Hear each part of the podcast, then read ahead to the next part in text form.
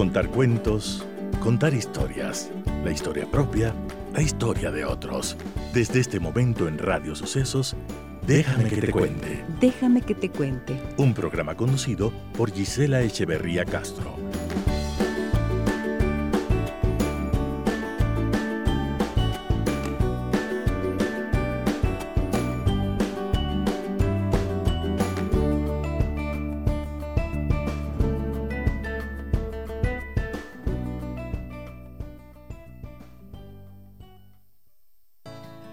El corazón del otro es el camino más rápido para la destrucción de una relación. Asimismo, reconocer el error y el daño causado es el camino más corto para restaurar la relación. No importa lo que se haya venido haciendo hasta ahora, si trae dolor o malestar, uno puede cambiar y lo que importa es lo que hace a partir de ahora. Los seres humanos somos frágiles, por eso es importante revestir nuestras palabras de compasión. Hay que cuidar el corazón de las personas con las que nos relacionamos. Hay que cuidar las palabras que usamos para cuidar el corazón de quienes amamos. Se va a la casa del nunca por el camino del ya voy. Hoy es siempre el momento adecuado para empezar esos cambios en el comportamiento y en el lenguaje que pueden ayudar a sanar el corazón y la relación que tenemos con los demás. Bienvenidas y bienvenidos. Déjame que te cuente. Déjame que te cuente. Muy buenos días, amigas y amigos de Radio Sucesos. ¿Cómo están ustedes? Qué gusto estar nuevamente aquí a través de 101.7 FM en contacto con todas las personas interesadas en su desarrollo, en su crecimiento personal y en el mejoramiento de sus relaciones. Realmente es grato para mí tener sus mensajes que retroalimentan, que nos dan un feedback, que nos hacen saber que las cosas que se plantean en el programa, los contenidos, los conceptos, son útiles para sus vidas y efectivamente cumplen una función de despertar una conciencia nueva acerca de cómo podemos mejorar. Esa es la intención y les agradezco mucho por estar siempre pendientes de nosotros. También quiero saludar a las personas que nos escuchan en sus casas, en sus lugares de trabajo, en sus vehículos y a quienes lo hacen a través de internet en www.radiosucesos.fm.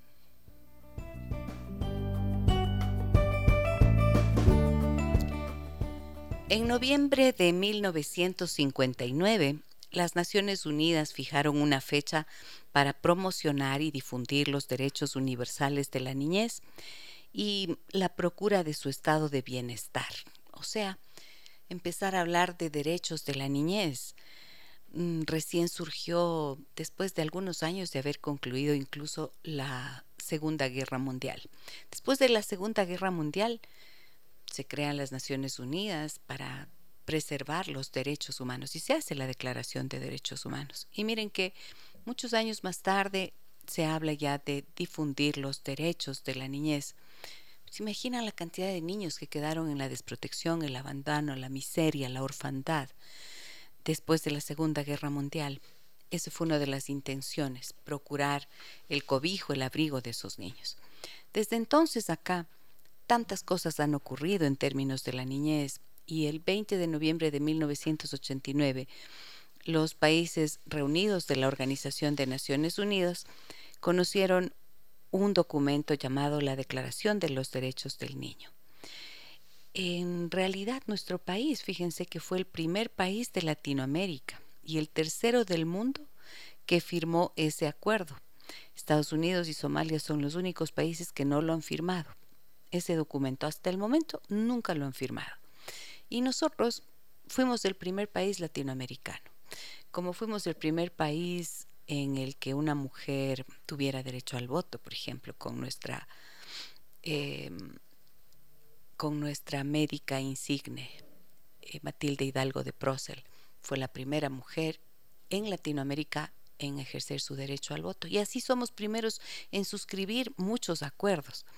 Pero de eso a la realidad, lamentablemente, Todavía los derechos de los niños en nuestro país son altamente vulnerados y hoy queremos rendir homenaje a la niñez, a la infancia y también a esos niños y niñas que internamente todos mantenemos vivos. Y hoy voy a invitarlos a que compartan conmigo este programa preguntándonos cómo abrazar a nuestro niño interior, a nuestra niña interior, recordando también cómo éramos de niños, qué hacíamos, con qué soñábamos, con qué pensábamos, qué queríamos, cuáles eran nuestros anhelos infantiles, qué cosas se cumplieron y qué no, y qué podemos hacer como para mantener despierto ese niño, esa niña que merece cada día ser honrado. Déjame que te cuente. Déjame que te cuente.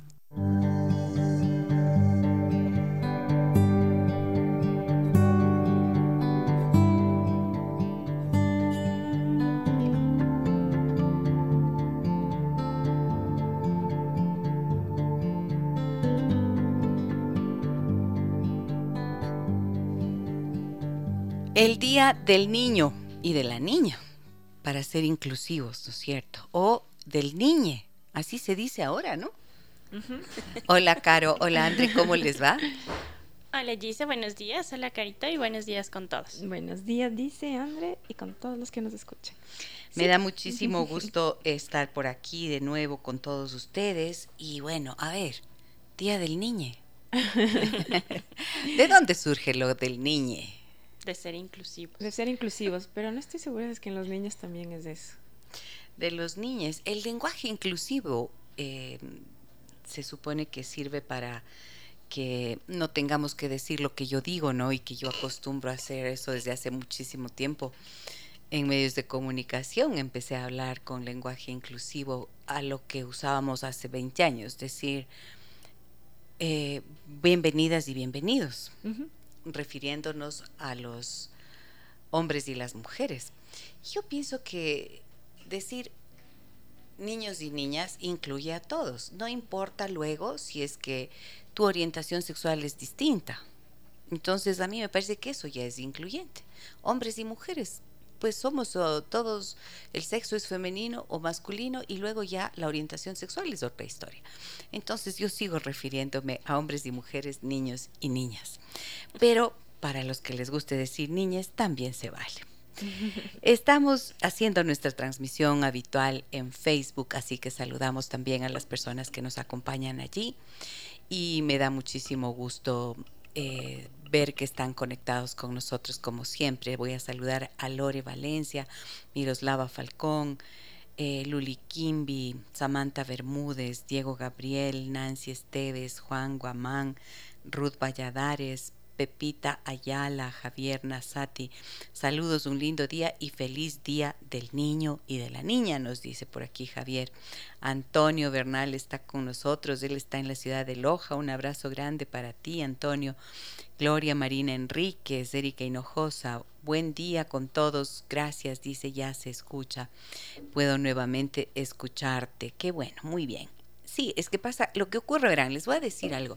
Cuando hacemos el programa de los días viernes, que hacemos la banda sonora de mi vida, y cuando aquí en el programa eventualmente como hoy, de repente colocamos una canción, las personas que están en Facebook no la pueden escuchar. Y esto no es porque nosotros no queramos, sino porque Em, las políticas de esta aplicación, de Facebook, de esta plataforma, mejor dicho, impiden que se compartan canciones completas. Entonces no podemos hacerlo por derechos de autor.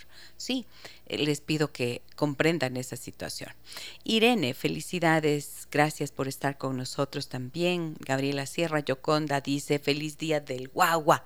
Muy bien, del guagua y de la guagua. Muchísimas gracias. Bueno les digo yo, eh, quiero compartir con ustedes cómo éramos. Primerito hagamos memoria, ¿no es cierto?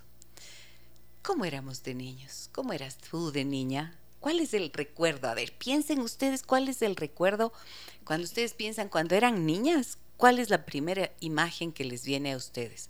¿De qué edad se ven y qué se ven haciendo? Cuéntenme eso, ¿ya? Cuéntenme a través de las redes sociales, a través del 099 55 39 90, cómo se ven en su recuerdo cuando eran niños o niñas. Vos, Caro, Andre. Vos, Guambra. Vos, Guagua. bueno, el primer recuerdo que a mí se me viene cuando era niña, nos encantaba con mis primos siempre treparnos em, como al techo de la casa de mi tía. Tenía una casa bastante grande y le hacíamos como un laberinto. Guambra traviesa. en el techo de la casa. Sí, en el techo y caminábamos por el borde. O sea, ahorita uno se da cuenta de que qué Qué peligro tan grande. Ajá, entonces está bueno eso como para preguntar cuál fue la travesura más grande el susto más grande que les dieron a los papás. ¿Y qué hicieron? nosotros, bueno, recorríamos todo. Nuestros, bueno, nuestros papás sí sabían que nosotros sabíamos subir al techo. ¿De qué edad te recuerdas haciendo eso, Andre? debe haber, debo haber tenido unos 10, 11 años. 10, 11, ya, bueno, ya estabas grandecita. Sí, y yo era la más chiquita de la familia. Ah, o sea que había otros que comandaban. Así es, y a mí me mandaban al último. Siempre. Por ser la más chiquita. Nunca te pasó nada. No, no, no, antes no, pero mi prima sí, eh, subiéndonos al techo, se cayó al techo de la casa de, Ay, al lado. Por favor, ¿qué me estás por diciendo? se cayó al techo de la casa se de al lado. cayó del techo al otro techo, ¿cómo? Sí, al menos al techo, no, al patio. fue bien triste porque tenían esas, antes se ponían, no se ponían rejas ni nada, sino que se ponían como unos pedazos de vidrio para que no y se cayó encima y se lastimó. Oh, Dios mío, accidentes en los niños es algo súper frecuente. Nunca más nos dejaron volver a subir a los techos. claro, de 10 o de 11, esa te viene a ti. A ti, Caro, ¿qué te viene? Tu recuerdo de niña. Me recuerdo de niña como a los 8 años más o menos. ¿Haciendo Yo con, qué? Con mis primos teníamos un club. ¿El club de? No sé, era un club ahí. Y en la terraza hicimos, pusimos unas tablas y, y claro, luego mis primos siempre me, me, recuerdan en cada oportunidad que yo era la, la, presidenta del club y que ella decidía quién entraba y quién salía. Tú eras la presidenta. O sea que tú eras la que incluía o excluía. Sí. Ajá. Y, y claro, y jugábamos a las escondidas. Y yo tenía, mi prima con la que ahora yo me llevo muy bien, pero de chiquita ella era muy llorona. Mm. Y entonces, cuando jugábamos a las escondidas, a ella siempre le hacíamos contar. Entonces ella se enojaba y lloraba porque nunca, obviamente nunca jugaba, nunca se escondía, siempre nos tenía que buscar. Entonces ese es como que el recuerdo más presente que tengo de niña de... Eh, no, no éramos como traviesos, pero, pero sí hacíamos así cosas como el club o jugar a la cocinita. Eh, ¿Y de qué edad? Ocho dices que te recuerdas, sí. ¿no? Ah, jugábamos a la rayuela. Rayuela, qué lindo jugar sí. a la rayuela. Y, y, claro, mi prima la que les digo que era un poquito llorona de chiquita.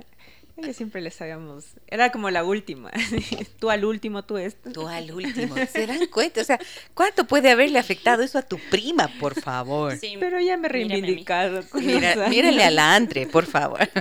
Pero no le hacía caminar en el filo del techo. Mira.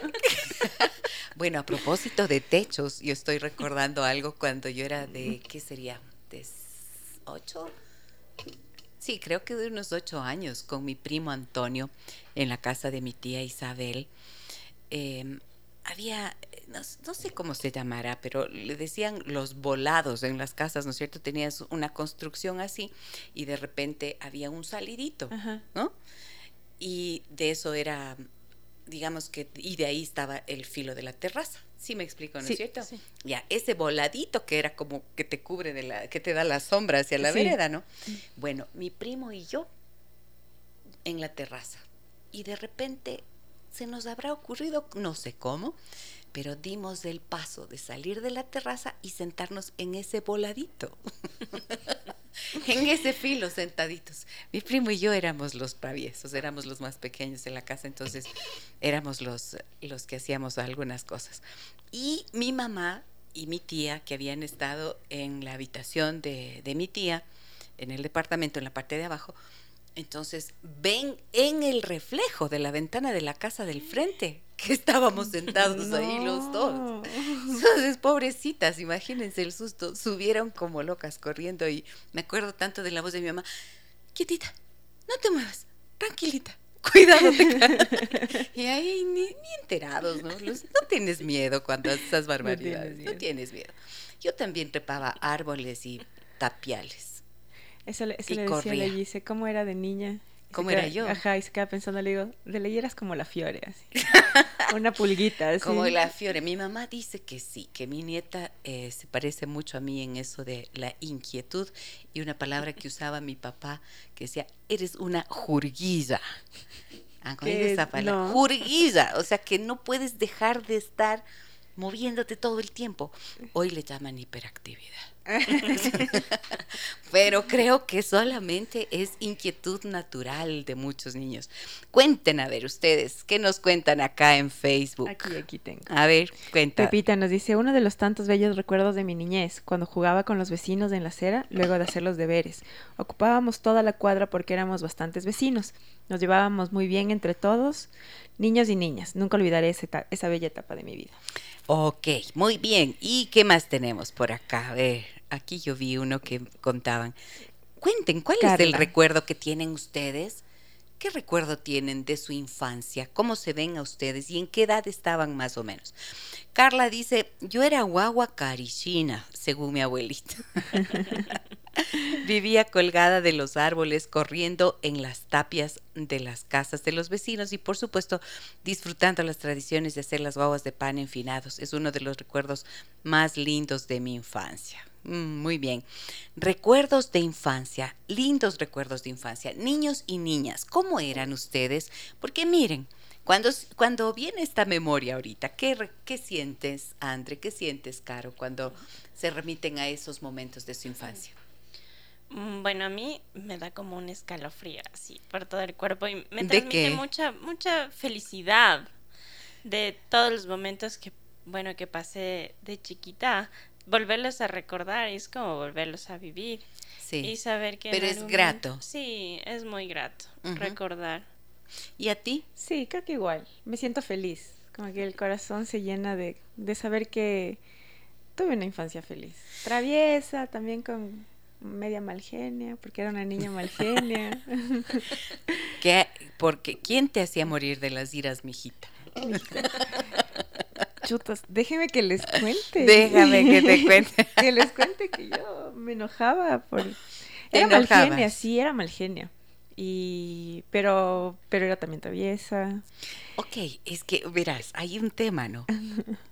hay un tema que es bien relevante del que habla Boris Cyrulnik hay niños que de acuerdo a sus características, a su personalidad, van a ser, por ejemplo, niños tranquilitos que, que con los que puedes interactuar con facilidad, que lloran poco, ¿no? Que están que tienen su pueden, por ejemplo, emitir sonidos, pero no necesariamente llorar. Mi hija era una de esas. Mi hija no lloraba, era una cosa impresionante. Ella era así, así. Ah, ah, ah, yo sabía que tenía hambre o que tenía que cambiarle el pañal, pero no lloraba. O sea, lloraba, lloró creo que cuando tenía dos años por primera vez. Yo estaba tan presente con ella, ¿no? Tuve la suerte de, la fortuna de poder criarle y de estar con ella hasta los dos añitos. Entonces, mm, como que no, no, no había chance de que llore, o no sé, pero ella no lloraba. Aunque tuviera hambre, ya te digo, era, emitía ese sonido. Entonces, mi mamá solía decir, qué facilita que te salió a vos la guagua. ¿Por qué tú, Giselita? ¿Por qué vos, hijita? Llorabas hasta el cansancio. hasta perder el Hasta perder el conocimiento. De hecho, cuenta mi mamá una anécdota que dice que cuando tenía yo unos cuatro años, algo así, que estaba sentada en un lugar y que lloraba y lloraba y lloraba y no había forma de que deje de llorar. Y que entonces de pronto me había callado después de un largo rato. Y mi mamá se queda mirándome y dice que ha mencionado, ¿no? Así como que murmuró, vaya, por fin se cayó. Y que yo le miré y le dije, descansando nomás estoy. No. Estaba tomando fuerza para volver a durar. o sea, eso tiene que haber sido complicado. y claro, hay niños así, con una personalidad y un carácter, sobre todo es el carácter. entonces, más complicado. Y si llora mucho, genera reacciones en mamá y en papá que pueden ser desde la ansiedad, pasando por la angustia, pasando por el enojo, por la frustración, por la impotencia. Y a veces en ese enojo y en todo ese panojo emocional de las madres, que es inevitable, por cierto, ¿no, ¿No es verdad? O sea, ¿cómo? Te desesperas, pues si tienes un niño así. Entonces, puedes mostrarte ya cansado. Y ese cansancio muchas veces el, el niño o la niña lo perciben como un rechazo. Y entonces te enojas más. El niño se enoja más, se frustra más. Y como el llanto muchas veces es su única forma de comunicación, cuando se le pone el letrero al niño o a la niña de mal genio, se le ve con miedo a veces. Yo he tratado en consulta madres que, les pregunto, les digo, yo, yo, veo que tú tienes miedo de tu hijo, ¿es así? Sí, dice, me aterra que haga un berrinche, me aterra que se enoje, me aterra que grite, me, me aterra. Entonces, ese miedo de las madres que muchas veces tiene que ver con su propia inseguridad a la hora de aproximarse a los hijos, em, emite mensajes confusos al hijo, ¿no? Y claro, hay madres que pueden percibir con claridad sus, eh, estas emociones y manejarlo mejor, pero cuando te ponen el letrero de mal genia, algo pasa. Te quedas así para siempre. no, luego ya no. Por ejemplo, te corres el riesgo de quedarte así para siempre. Pero yo era mal genia porque a mí no me salían las cosas como yo quería. Te frustrabas sí, con facilidad. Que, ¿Por qué no me salen bien? Ella hacía deberes y se manchaba un poquito. O, se o sea, borraba y se quedaba la hojita así como medio. Y yo, ¡ay! arrancaba la hoja y volvía a hacer. Ah, no te creo. ¿Y quién es perfeccionista en tu familia? No puedo decir. ah, claro, porque cuando papá o mamá son perfeccionistas, o los dos muchas veces, entonces esto es increíble por información genética. Los hijos son así, aunque seas muy chiquitito. Sí. Aunque seas muy chiquito, te vuelves de repente tan exigente y así siendo tan pequeño. Pero te juro que nunca yo le he exigido. No, pero es que, ¿quién es así? Yo soy, me dice la mamá, yo soy conmigo súper perfeccionista. Claro, uno aprende. Ahí está. Y aprendes tempranamente, ¿no es cierto? Esas exigencias. Muy bien. Me dicen por aquí, Javier, quisiera mandar un saludo a un gran amigo, Marcel Padilla, que cuando nos juntamos somos niños con juguetes de grandes y hacemos locuras con los autos. Manejando, no me dirás eso, Javier. Por Dios, ni me dirás. Pero bueno, Em, saludos para tu amigo. Claro, los amigos son las personas relevantes en la vida y en la infancia, ¿no es cierto?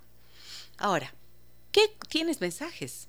En el 099 556 3990. Yo, yo tengo bonito aquí. Tú tienes mensajes, sí, claro. Fer Moreno nos dice: Mi recuerdo entre los miles que tengo es tomando café con leche y pan en la mesa de mi abuelita linda, y después de entre juegos y exploraciones, ayudar a pelar las papas con mi abuelita, eh, mismo en un banquito de madera. Amo recordar eso porque me reconforta y me inspira a agradecer. Lo mm. máximo pelar papas a los seis años. Jaja, un abrazo, Doc, querido. Muchas gracias, Fer. Un abrazo también para ti. ¿Qué recuerdo tienen de ustedes cuando piensan en sí mismos, en sí mismas, como niños o niñas? ¿De qué se acuerdan? ¿Qué es lo que conservan como recuerdos gratos? Creo que tener esta memoria presente de cuando uno era niño o niña es indispensable a lo largo de la vida.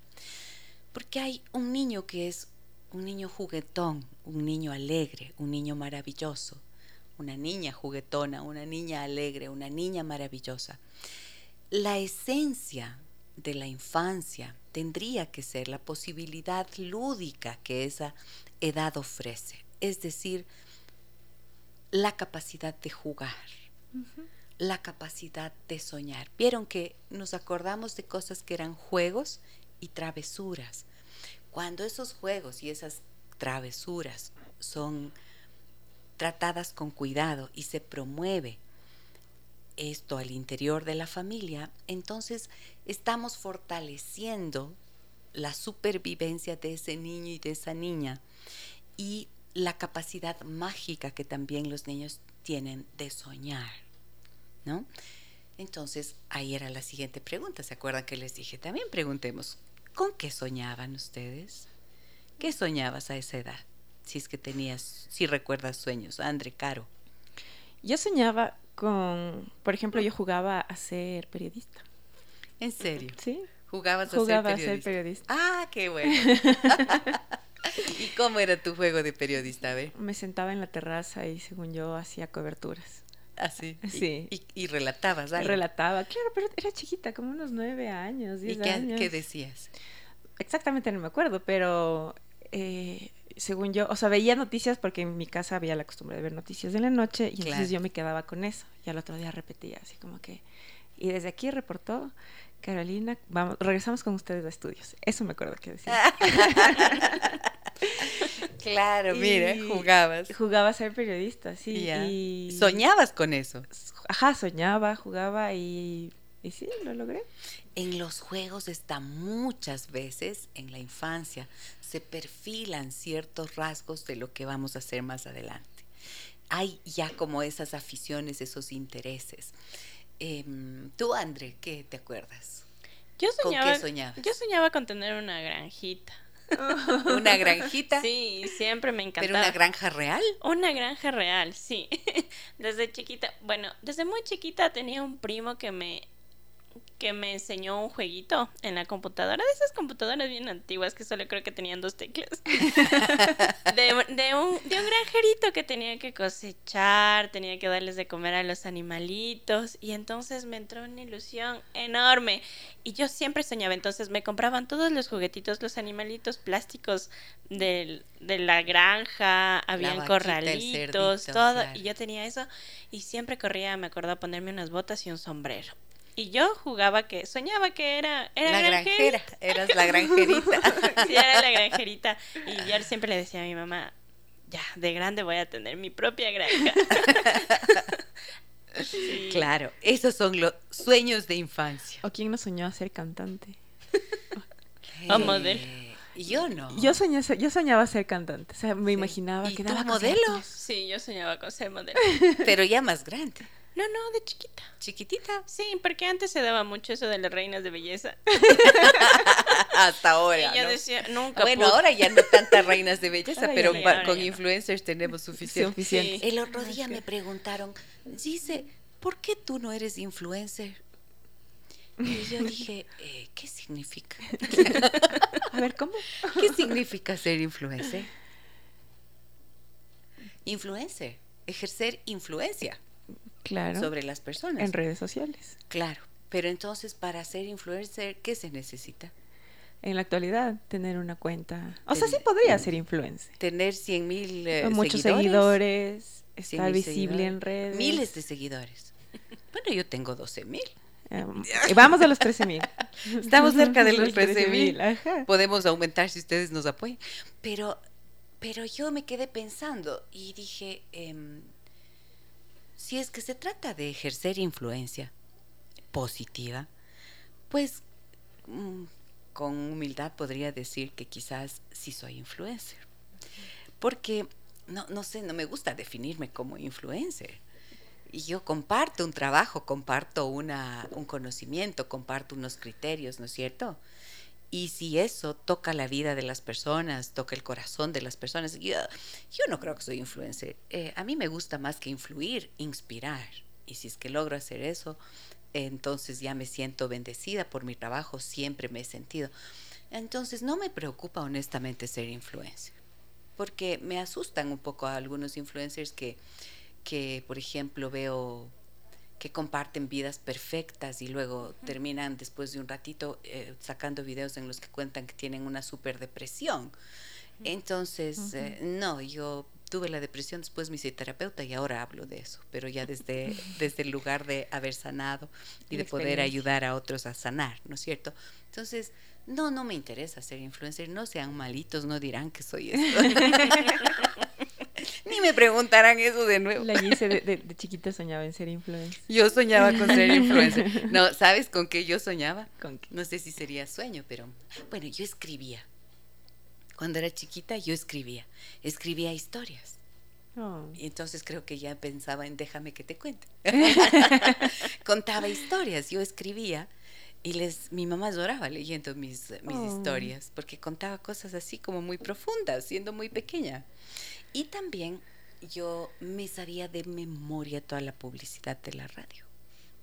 Entonces yo decía, mejor, mejora, mejoral, finalín, al dolor le pone fin. Café Minerva, rico café de café. ¿Cuántos años tenías? Yo tenía seis, siete años, ocho años, y me sabía todas las introducciones, las presentaciones de las telenovelas. Cuando era de seis años, eh, yo decía, por ejemplo, Porfirio Cadena, El Ojo de Vidrio, telenovela. El Tigre de Hong Kong, eh, Chucho el Roto, eh, con eh, su protagonista, María de Frisac, algo así. Entonces yo creo que ahí en mí ya, Ya estaba, estaba. ya estaba la comunicadora, ya estaba la periodista y la que escribía, algo así era todo en ese tiempo. Cuéntenos ustedes qué historias tienen de su infancia, qué hacían, a qué jugaban y con qué soñaban. Eso es lo que les estoy preguntando. Y en el 099 55 6 3990 pueden hacernos llegar sus mensajes. También sería lindo hoy por el Día del Niño que nos dejen escuchar sus voces de niños y de niñas. Hoy estamos jugando este programa, estamos jugando a recordar cómo éramos de niños y de niñas. Feliz día para todos ustedes, para ese niño interno y para esa niña interna.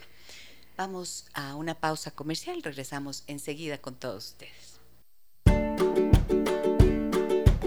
Estamos de regreso en Déjame que te cuente con Gisela Echeverría. Déjame que te cuente. Déjame que te cuente.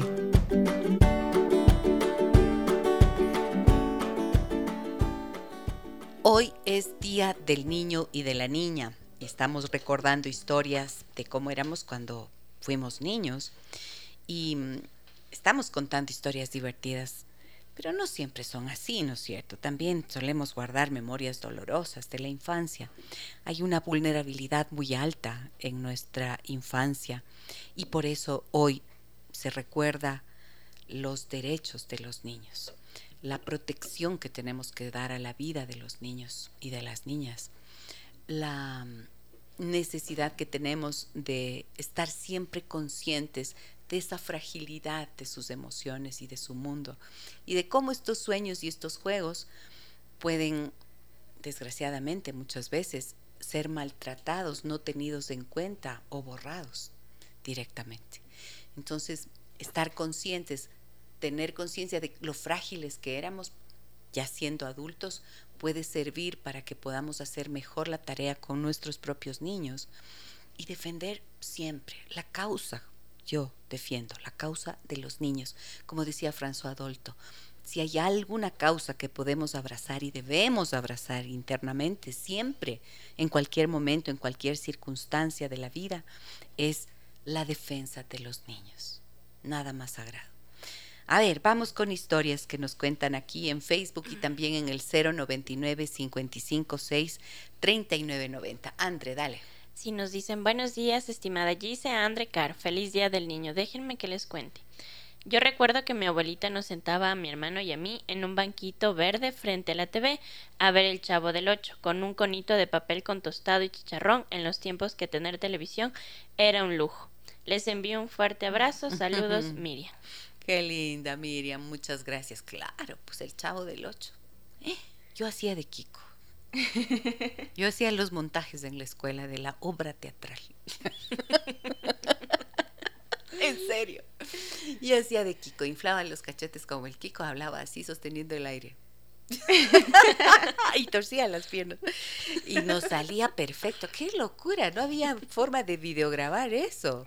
Era puro ver y ver y aprenderme de memoria los diálogos y luego escribía los guiones y les daba a mis compañeras para que eh, cada una haga su papel y ensayábamos y lo presentamos. ¿Qué crees?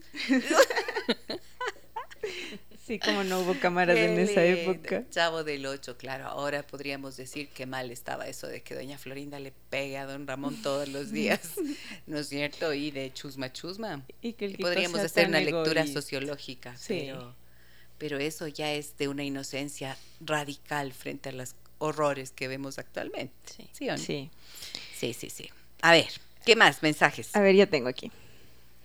Dice Cecilia, qué tema tan hermoso, debería ser así para todos. Personalmente una infancia maravillosa con mi mami, jugando a la tiendita, al doctor, bañando a las muñecas entre besos y abrazos, viendo y aprendiendo a tejer, ser despertada por mi papi con dulces canciones, y mi abuelita, el ser más dulce que después de ver con ilusión la muñeca Marilú en la vitrina del almacén de la calle Guayaquil y Galápagos en Navidad, estaba entre mis brazos. Son un gran equipo, éxitos. Oh, Cecilia, gracias, qué linda.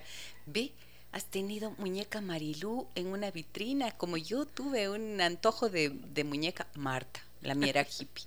Sigue siendo hippie. Ya le conocimos. Ya le conocieron. ¿Cuándo le conocieron? Nos indicaste en una videollamada. Ah, cierto, yo estaba en mi casa. Hicimos una videollamada en la casa de mi mamá y en, mi cuarto de soltera. Sí, le dijimos, queremos ver la muñeca. Y dijo, aquí está mi muñeca. Y les mostré la muñeca Mari, mi muñeca Marta, con ¿sí o no? Con chaleco pupero y pantalón hippie. Sí. De cadera. Muy hippie la, muy hippie la Basta Sánchez. muy bien. Natalie dice, a ver, yo lo recuerdo con algo de tristeza, sola y siendo fuerte, estando al cuidado de alguna vecina o algún familiar. Nuestra casa estaba lejos y había temor de que algo nos pudiera pasar. Siendo yo la menor, era la más fuerte y recalcaban mucho ello. Mm, Natalie. Gracias por compartir esta memoria.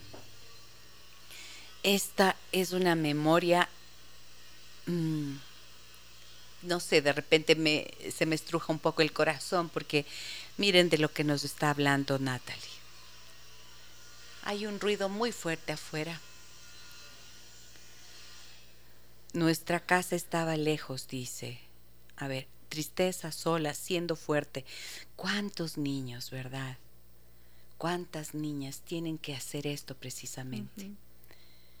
Ser fuertes y afrontar responsabilidades que no les compete, pero que muchas veces no queda más remedio que hacerlo. Recuerdo hace algún tiempo haciendo un reportaje sobre el trabajo de los niños en la calle o sea, niños que trabajan en la calle. Recuerdo que mm, entrevisté a un niño de unos 10 años y él decía, no puedo dejar de trabajar porque mi mamá está enferma, mi papá nos dejó. Con lo que yo trabajo vendiendo frunas, compro las medicinas que le mandan a mi mamá. Entonces, si bien había una intención de que no haya niños trabajando en la calle, muchas veces esas realidades son tan crueles, ¿no es cierto? Que precisamente ahí es cuando me, me entra la, la rebeldía y la indignación de haber tenido gobernantes infames que se roban por miles de millones la plata del pueblo, ¿no? La plata de nuestro país. Y hacen que persistan esas situaciones de injusticia, que son crímenes. Eso es criminal. Robarse el dinero del país para gastarse a manos llenas o quién sabe en qué diablos, ¿no es cierto?, habrán utilizado. Y dejar en la desprotección, habiendo tantas necesidades de niños, de mujeres, de ancianos, ¿no? Que están en la pobreza. No digo que este sea el, el caso, ¿no es cierto? Pero cuando veo esto, cuando oigo esto, digo, tantos niños que podrían no estar viviendo esas situaciones si hubiera gobernantes responsables, conscientes, que cuiden y no que lleguen solamente a ver cómo roban y se vuelven expertos en robar y lo digo así categóricamente y con toda la indignación, son despreciables, son seres despreciables para mí. Sí, definitivamente. ¿Sí o no? Porque cuánta gente en el campo, en la periferia urbana, en las calles, en tantos lugares, niños y niñas abandonados, niños y niñas que podrían tener una vida mejor y no pasar tantas necesidades y angustias si es que esto estuviera bien hecho. Pues porque no es que falte plata, este no es un país pobre, este es un país empobrecido desgraciadamente empobrecido, pero ¿por qué? Por el mal manejo y por haberse obsesionado con mantener en el poder a infames que roban descaradamente y a los que tan fácilmente se olvida luego. Uy. Ahí me sale la niña rebelde y la adulta rebelde también, porque creo que la rebeldía, que es una característica también de la infancia, no nos tiene que abandonar nunca para oponernos a las cosas que son injustas, que son crueles y que en la infancia no deberían existir jamás. ¿Mm? Para eso tendríamos que ser conscientes cada vez y trabajar incansablemente hasta que la conciencia se nos mueva y podamos, ojalá, elegir a gente decente. ¿Cómo hacemos eso? ¿Cómo nos aseguramos de que los que van a llegar al poder sean decentes, Dios mío, y que tengan una verdadera, un verdadero espíritu? Porque no hace falta solo uno, ¿no? Sino una cantidad de gente en la asamblea, en el sistema eh, jurídico, judicial, o sea, en, la función judicial, en todo lado. Entonces, esos niños que son, que tienen que vivir situaciones injustas, mm, y si este es el primer recuerdo que te viene a la mente, yo te digo, hoy puedes tú abrazar ese recuerdo, tú, tú, tú, como esta mujer adulta que sobrevivió a todo eso que sufriste. Y puedes abrazar internamente verte como eras en ese momento y darte un abrazo interno, asegurándole a esa niña que todo va a estar bien, que finalmente lograste pasar, atravesar esos momentos, esas circunstancias y que te convertiste en esta mujer que hizo algo de bien con su vida, algo bueno con su vida. Sí, eso es lo que nos pasa. Tenemos tenemos esas experiencias difíciles y hay que poder abrazarlas. Y cuando digo abrazar, es este ejercicio concreto.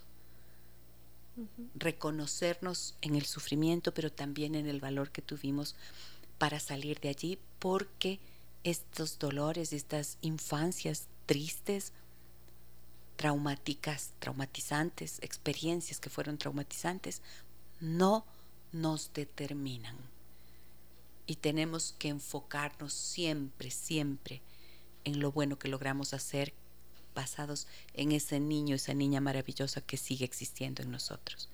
Te doy un abrazo grande, Natalie. Te doy un abrazo fuerte. Ok, a ver, me pongo frenético. Yo tengo mensajes. Dale, por favor, Caro. Eh, Jenny nos dice, eh, yo recuerdo a los nueve años pasar cargada a mi hermano todo el día mientras mis padres regresaban eh, de trabajar. Son pocos los recuerdos, pero bonitos.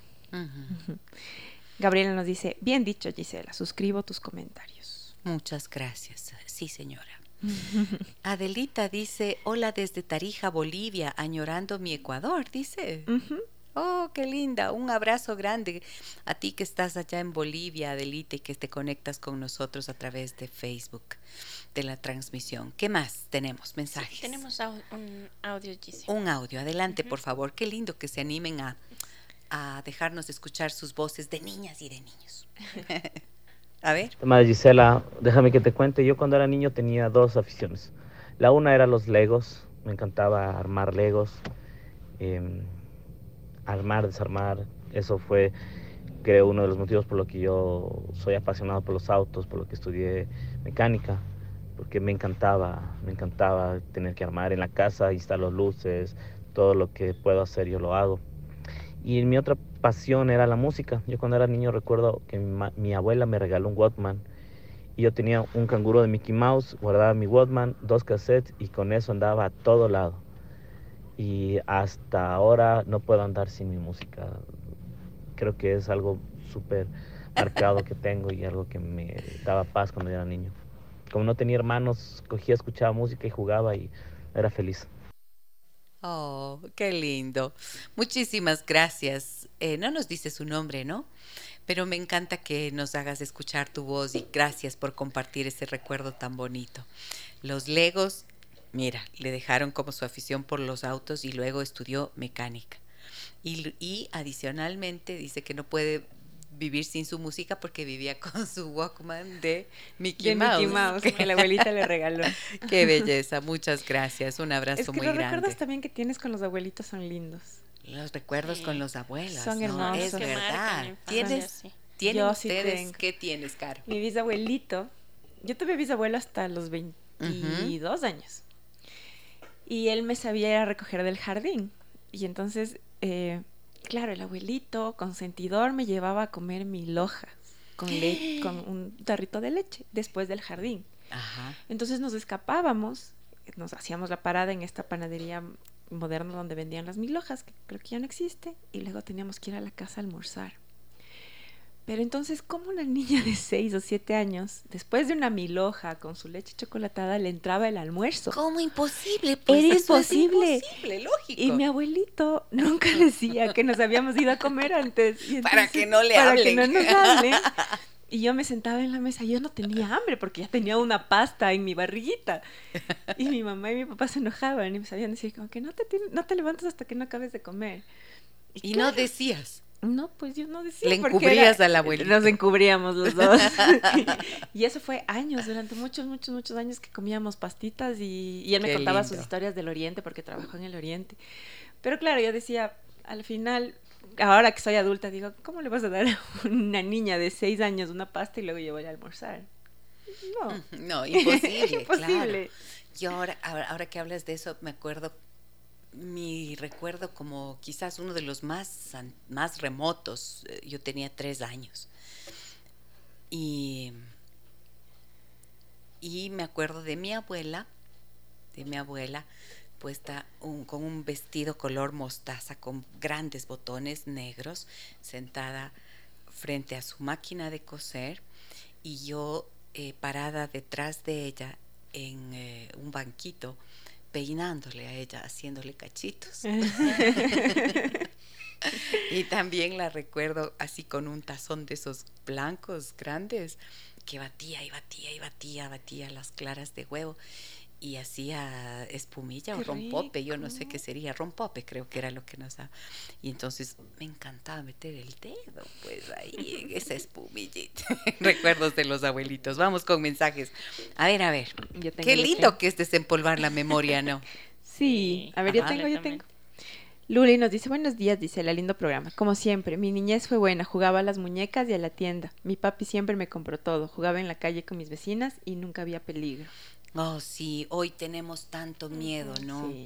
Dios mío, qué pesar es esto, porque hoy miren cómo los niños han tenido que reducir su mundo infantil y de juegos a una pantalla. A veces so- constreñidos en un departamento, en una habitación, en espacios muy pequeños. ¿no? Y esto, pucha, qué complicado es porque esa energía vital de los niños, esas ganas de jugar, de saltar, en la pandemia, ¿cómo se vio todo eso limitado? Sí. Y actualmente incluso sigue estando limitado si por espacio físico, por ejemplo, no tienen oportunidad de salir a correr, a jugar. Pero además, ¿cómo les dejas que salgan como antes salían a la calle con los amigos? No hay forma Claro. porque entonces la inseguridad, y ahí es cuando nuevamente tenemos que exigir que se tomen medidas para proteger, para defender a la ciudadanía, que tengamos la tranquilidad de saber que nuestras niñas no van a ser robadas, asaltadas, violadas en la calle, o nuestros niños, porque hoy no hay, no hay distinción de eso, ¿no? Niños o niñas corren peligro, están en riesgo. Entonces, por eso tenemos también madres y padres tan asustados, tan atemorizados. No tienes, no tienes la tranquilidad y la confianza que se vaya o tu hijo salga de la escuela y vaya caminando. Te aterra que le pase algo en la calle. O como saca el niño su teléfono celular y le asaltan ese instante. Le puede pasar quién sabe cuántas cosas. O sea, qué pena, qué triste que tengamos. Este es el estado situación, de situación también de la niñez. Sí. Lo que pasó este fin de semana con el chico de 16 años, que por robarle el teléfono le apuñalaron y falleció. Imagínate. O sea, esto es, son cosas terribles que el pasan. peligro ahora. ese y el de los autos, porque yo escucho historias de mis tíos o de mis papis que ellos decían que jugaban en la calle. Y ahora que no puedes jugar en la calle porque pasa un auto a toda velocidad y, y no sabes si te atropellan, aparte de la inseguridad. Así es.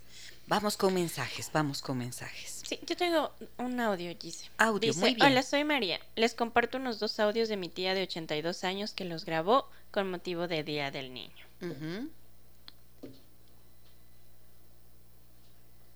No escucho. Tú eres casada con mi papá, madre amorosa.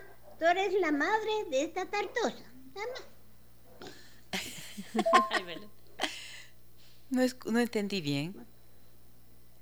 Esta recitación es dedicada a todos los niños de este día y que tengan muchas felicidades y que Dios les bendiga. Gracias, chao. Muy bien, muchísimas gracias. Una persona de 82 años recordando su infancia. Muchas gracias. Jenny dice, yo recuerdo a los nueve años pasar cargada a mi hermano todo el día mientras mis padres regresaban de trabajar. ¿Esta leíste tú ya? Sí, ya la leí. ¿Son qué? ¿Qué más decía? Son pocos los recuerdos bonitos. Mm. ¿Saben que hay una cosa que es bien importante? Que los recuerdos bonitos suelen estar velados cuando ha habido experiencias duras. Mm. Y esto tiene una razón desde la neurociencia, hay una explicación muy importante que viene de la neurociencia. Esto es a lo que se le llama el sesgo negativo del cerebro. O sea, si tú mm, estás en este mundo y tienes un cerebro que está diseñado para poder identificar los peligros que te amenazan, por lo tanto tienes que conservar tu vida, ¿no es cierto?, a toda costa estás en una familia, creces en una familia y tienes unas relaciones y unos padres y unos adultos que deberían protegerte. Pero si esas figuras que son de protección no lo hacen y por el contrario te lastiman, te hieren o te maltratan o te abandonan o traicionan tu confianza de alguna manera, te quedas con el resentimiento más grande que puede existir porque las personas que debían cuidarte, nadie más tiene la obligación de cuidarte que tus padres, nadie más. Si es que ellos traicionan esa tarea, entonces se te queda el resentimiento.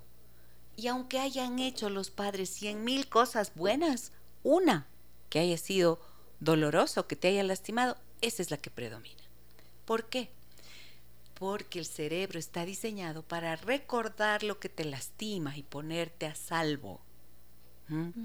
Por eso es tan necesario que como padres nos reentrenemos y cuidemos, como decía yo al inicio, cuidemos nuestras palabras para poder cuidar de esa forma el corazón de nuestros hijos. Aprendamos otras formas. Pues si las memorias de infancia son tristes, son dolorosas, siempre hay caminos para poder sanar. Esos son los escenarios terapéuticos, esos son los apropiados. Mensajes. Sí, aquí nos dicen, soy Lucy y en mi adolescencia pasé muy entretenida y feliz con mis tres hermanos, pues mis padres nos mandaban donde una familia a pasar nuestras vacaciones y después de ayudar en los trabajos de la casa, en las tardes salíamos solos a jugar en un río transparente y recogíamos las piedras. Mm. Regresábamos a tomar café ya tarde y fue una época muy hermosa, sin tanto peligro como hoy.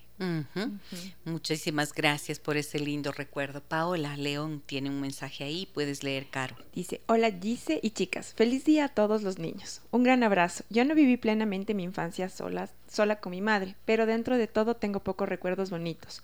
Una amiga muy buena por años. Jugábamos los fines de semana con mis primos, comíamos pastel hecho en casa y gelatina. A mi madre le tocaba cocinar para todos, hacía salchipapas y mi tía nos dejaba jugar a las mieses. Mises. Mises. A las mises. Ah, a, las, reinas de belleza. como el Andrés. Como, el Andrés. Y cómo olvidar a mi abuelita con golosinas y frutas todas las tardes. Le esperábamos por horas. claro. Si agarras la punta del ovillo o de la madeja de los recuerdos tristes, ve, podemos contar penas y llorar juntos todos porque no hay una sola persona que habite el planeta que no haya pasado por situaciones de dolor, que no se haya sentido rechazada, que no haya sentido el miedo del abandono, que quizás se haya sentido excluida, que si no lo, que si lo pasaba bien en casa, de repente en la escuela era un ambiente, había un ambiente de inseguridad. No existe nadie que no tenga una pena que contar. Ese es un ovillo. Pero si desenredamos el ovillo de las cosas felices y hacemos el esfuerzo, hacemos el ejercicio de tratar de verlo, vamos a ver que también las tuvimos y que hubo personas que quizás sustituyeron figuras que estuvieron ausentes. pero que hubo alguien que confió, que creyó en ti, en, en esa niña o en ese niño, que te dio un abrazo o una mirada que te devolvió la dignidad y la esperanza. Y eso significa que el mundo tiene estos dos elementos. Tenemos momentos dolorosos, pero también tenemos momentos de alegría.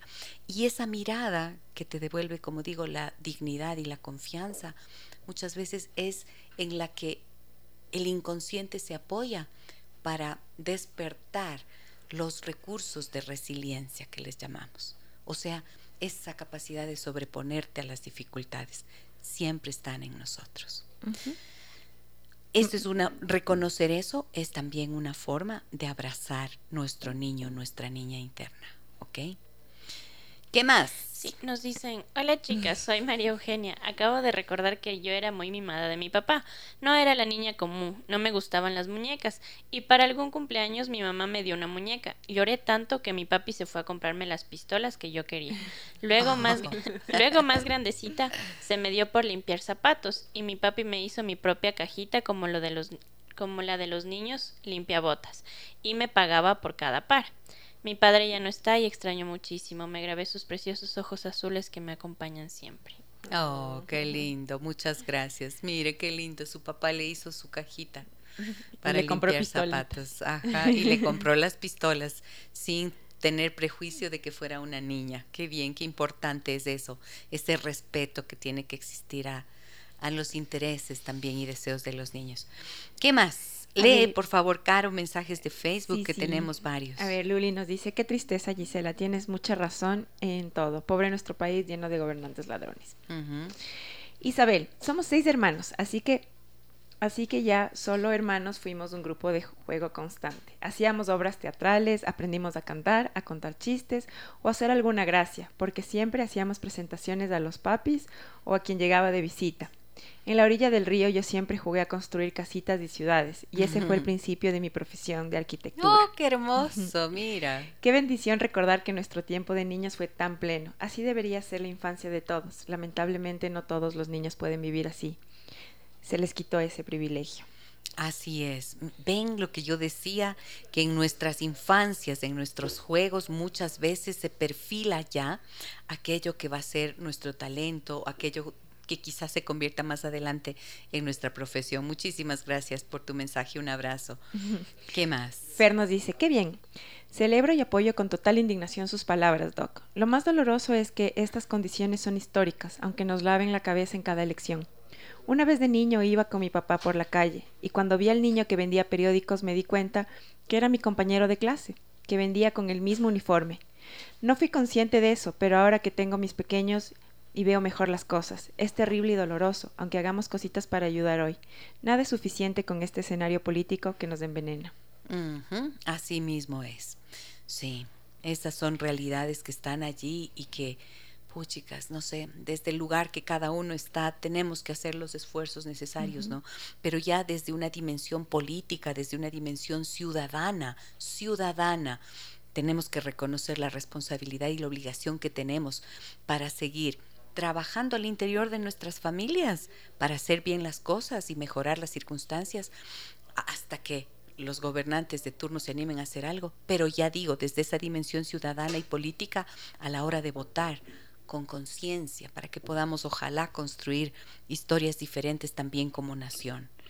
¿Qué más tenemos? Mensajes. Buenos días, bella gente y programa. Lo que recuerdo de mi niñez es que aunque pasábamos muchas necesidades económicas, éramos felices, subiendo a los árboles, recogiendo leña en los bosques y yendo montada en el burro con mi tío abuelo y mis hermanos a cortar hierba. Bellos recuerdos, Dios los bendiga, soy Rocío. Gracias, Rocío. Qué lindo recuerdo.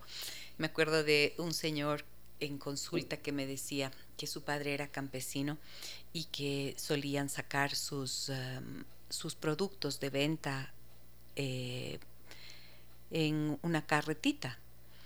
Y mm, iban en la carreta, el padre conduciendo la carreta de caballos y con todos los productos cargados. Y decía, no habla, mi papá hablaba poco en ese trayecto, pero yo era tan feliz sabiendo que iba en su compañía. ¿m? Y que al final del día regresaban con el producto de ese de la venta, De la venta. contentos a la casa, ¿no? El silencio puede ser maravilloso cuando es un silencio de paz, cuando es un silencio de tranquilidad, cuando la relación está en calma, ¿no es cierto? Allí los silencios no son incómodos, porque nos verdad. unen también. Aquí, ¿qué más? Ivonne. Buenos días, Gisela. mi mejor recuerdo de la niñez es cuando mi padre nos llevaba al cine a los estrenos de Disney. Hasta ahora me encantan los clásicos de Disney. Oh, sí, yo soy hincha de eso. Hasta ahora, a veces, viernes por la noche, después de toda una larga jornada semanal, habiendo, con, habiendo hecho muchas sesiones de terapia, pongo La princesa y el sapo. o Enredados, que me encanta. es lindo conectarse con los dibujitos. claro. Eso, por ejemplo, es una manera de abrazar el niño Sí. interior, ¿no? Volver a esos recuerdos de la infancia. Mensajes, Andre. Sí, hola Gisela, cuando era niño me encantaba ir al aeropuerto, al viejo en ese entonces, y ver a los aviones despegar y aterrizar. Como vivía al Mm. norte, hasta los podía ver desde la terraza y me sabía las rutas de las aerolíneas. Saludos, Eduardo. Eduardo, muchísimas gracias. Sabes que me recordaste a mi papá. Mi papá decía que amaba los aviones. Y una vez cuando él cumplió 70 años, yo le regalé un avión de madera, de esos, de esos que se veían eh, como una, artes- una Ajá, artesanía, sí, ¿no? sí. Una de madera. Le encantaba eso, sí. Ce- Cecilia, ¿qué dice? Andre, no, Caro. A ver. Cecilia nos dice: Entiendo su postura, estimada Gis, y lindo equi- equipo. Al igual me indigna y me revelo ante la extrema violencia de lo cual fue víctima mi esposito, que a pesar de un maltrato inimaginable es un hombre maravilloso, es mi orgullo y bendición. Anhelo una terapia para mi amado esposo y así supere su indefensión adquirida. Mm, a veces, eh, bueno, es complicado, ¿no? Cuando, cuando la pareja te cuenta las historias de la infancia dolorosa. Y a veces eh, allí hay mucha explicación a los comportamientos quizás defensivos. eh, hemos hablado mucho de eso, ¿no es cierto? Cómo el estilo, cómo la forma en la que crecimos va a repercutir luego en nuestra forma de relacionarnos como adultos, especialmente en las relaciones de pareja. Y a veces cuando la pareja escucha el dolor, no sabe qué hacer más que abrazar, por ejemplo, ¿no? Pero en efecto, es necesario el espacio terapéutico para que pueda sanarse las heridas de verdad y a fondo. Rosario dice, déjame que te cuente, buenos días, cuán feliz habrá sido tu bisabuelito viéndote disfrutar de la golosina o no, y que hoy a tu edad lo cuentes con risas, cumplió su objetivo, así somos los abuelitos. ¿Un qué? Un, Un, un abrazo. Un abrazo. Un abrazo, sí. Claro, claro, felicísimo tiene que haber sido tu abuelito. Sí, mi abuelito. Y era súper consentidor con todos los de la familia. Yo siempre les digo, mira, el otro día hablé con una abuelita, ¿no? Que me decía que ella tiene que ponerle los límites al nieto y que tiene que hacer no sé cuántas cosas. Y yo digo, "N- no, no, no, no, no se preocupen, eso es tarea de los padres. Eso ya hicimos con los hijos, entonces no, no se metan a hacer esas cosas así. Los abuelos somos, tenemos que ser el remanso, el refugio, la paz, la tranquilidad, el consentir. Déjennos eso, porque ya los padres solemos ser demasiado duros con los hijos. Entonces los hijos necesitan en dónde encontrar refugio. Niños, niñas que cuentan con abuelos, con gente cercana que les apapacha de vez en cuando, no que les consiente hasta la malcriadería o que en el irrespeto, no hablo de eso, ¿no? Pero estas cosas que son mimos, a veces, por ejemplo, me acuerdo de una señora que decía que se peleaba con la madre porque eh, le decía, es que yo, yo no puedo, mm, yo soy fit, ¿ya? Yo soy fit, fit, Ajá, sí, sí. ¿no? Fit. Yo soy fit y entonces no les doy a mis hijos nunca azúcar. Y mi mamá le quiere dar chocolate y caramelo. Digo, chuta, yo pensaba entre mí y ahora.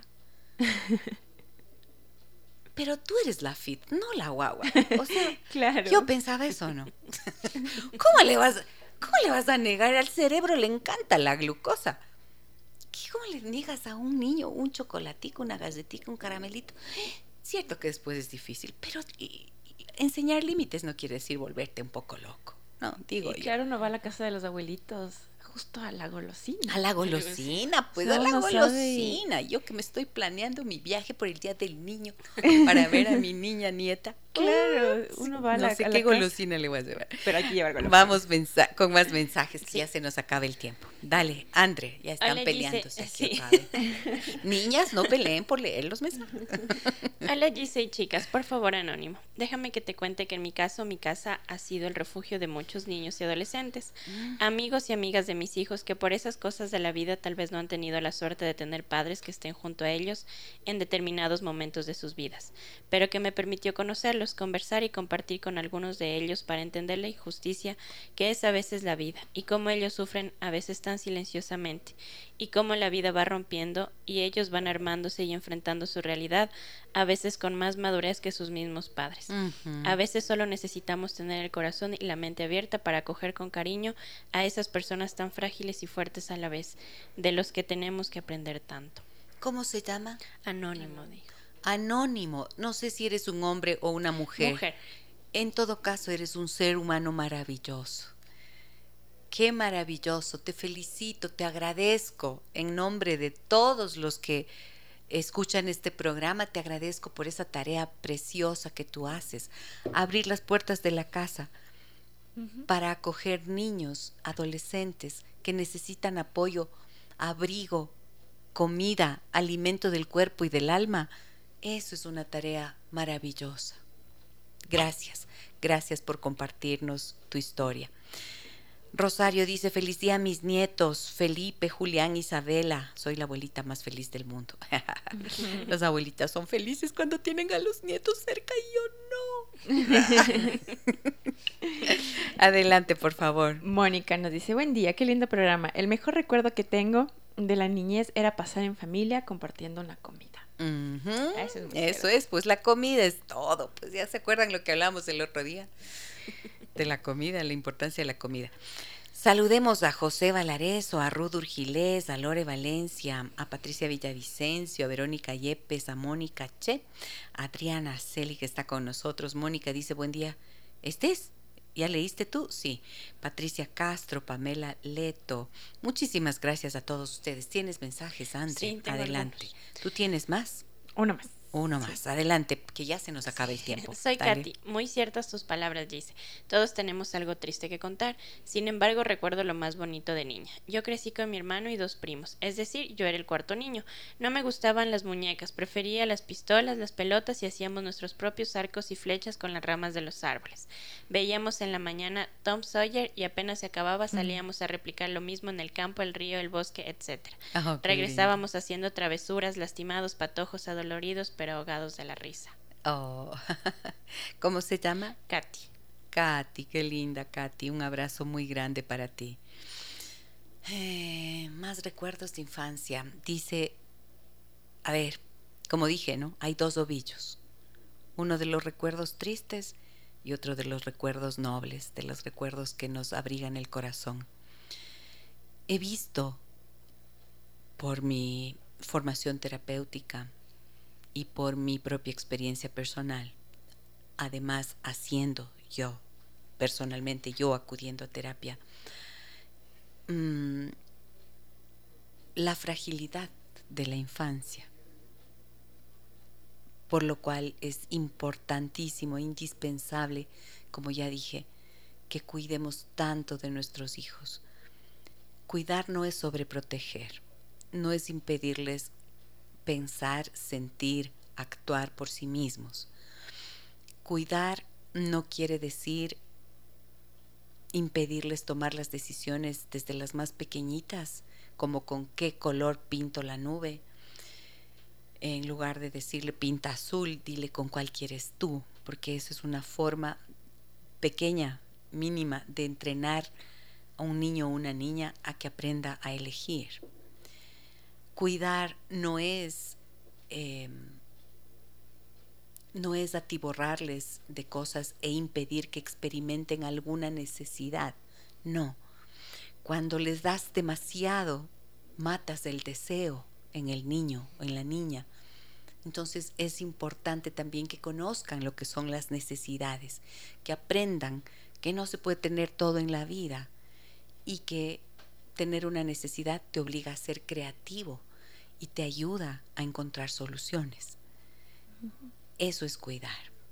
Respetar quiere decir tocar el cuerpo del niño de manera apropiada con caricias castas que no eroticen el cuerpo del niño, para prevenir que sean víctimas de abuso sexual o de depredadores, que pueden existir muchos y varios en tantos lugares en el camino. Cuidar los niños, las niñas, quiere decir que los veamos como el tesoro más preciado que existe en nuestras vidas y que de la misma manera podamos mantener siempre fresca la memoria del niño y la niña que fuimos para que hoy, no importa en qué etapa de la vida estemos, podamos permitirnos sanar las heridas que pudimos haber recibido en esas edades de fragilidad y honrar el sueño, el anhelo, la alegría, la capacidad creativa, entusiasta de un niño, haciendo que nuestra vida se despliegue hacia los demás con generosidad.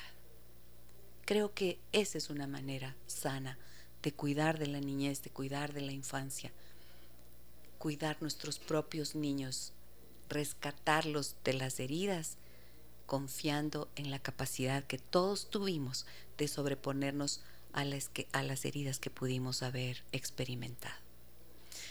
Muchísimas gracias a todos ustedes. ¿De qué se han dado cuenta, chicas? ¿Con qué se quedan de hoy?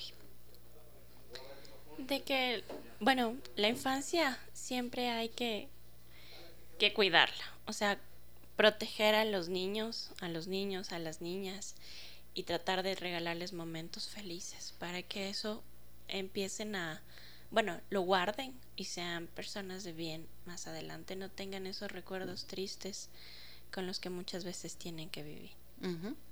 ¿Y tú, Caro? Em, creo que, a ver, me quedo con que lo que tú decías, dice de todos tenemos momentos tristes y no dejar que eso opaque todos los momentos felices y las vivencias felices que tuvimos. Que seamos agradecidos con las niñas que tuvimos porque hay personas o niños que no, no tienen esa oportunidad y que debemos ser conscientes y empáticos y luchar por eso, porque hay millones de niños que, que necesitan de nosotros, de los adultos conscientes, de los adultos que sean amorosos, de los adultos que sean compasivos con esa realidad y, y no ser indolentes a lo que vemos, a lo que vivimos en, a los niños en la calle eh, tenemos todavía mucho trabajo que hacer con los niños y, y, creo que eso es lo que este día también intenta resaltar, que hay niños que sufren hambre, no tienen educación, no tienen salud y es allá donde debemos a esos niños y esas personas es a donde los recursos deben ir. Así es, eso es. Bueno, hemos, creo, transmitido un mensaje positivo. Esta es mi manera de... Esta es mi manera de rendir un homenaje a los niños a través de este espacio. Cada uno en el lugar en el que está, siempre, siempre podemos, tenemos la oportunidad de generar conciencia, de que nuestras palabras puedan construir, no dar eh, consejos que no nos han pedido, no, pero sí establecer diálogos, contar historias, hacer reflexiones que nos permitan dejar atrás las viejas prácticas que causan dolor y construir nuevas relaciones en las que todos nos sintamos merecedores del amor y del respeto. Muchísimas gracias a todos ustedes, amigos y amigas, por acompañarnos, por estar presentes, por estar atentos. Gracias a quienes nos acompañan a través de internet en www.radiosucesos.fm, a quienes han estado con nosotras en esta mañana aquí en la transmisión que hacemos en Facebook. Compartan, por favor, si creen que este programa puede ser útil, compártanlo como les eh, pido siempre y les agradezco porque lo suelen hacer eh, en gran medida. Muchísimas gracias. Síganos también ahí en esa página. Ayúdennos a hacer que crezca esta comunidad de personas interesadas en su bienestar personal y familiar. Un abrazo grande a todas y todos. Mañana nos reencontramos para hablar de cosas más relacionadas con el cuerpo físico. alimentación antiinflamatoria. ¿De qué se tratará? Lo veremos mañana junto a Daniela Parreño, nutricionista y dietista en el centro Nusavi. ¿Qué quieres recordar, Carlos? Por favor, les recuerdo a todos que también estamos en Spotify.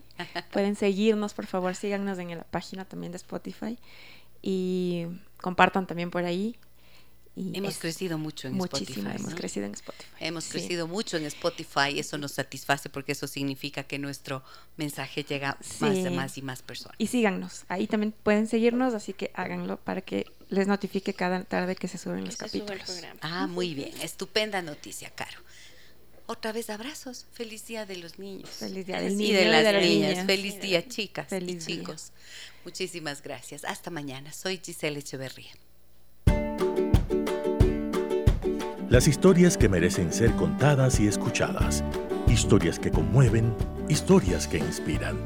Mañana, desde las 9 y 30, déjame que te cuente. Déjame que te cuente. Con Gisela Echeverría Castro. 11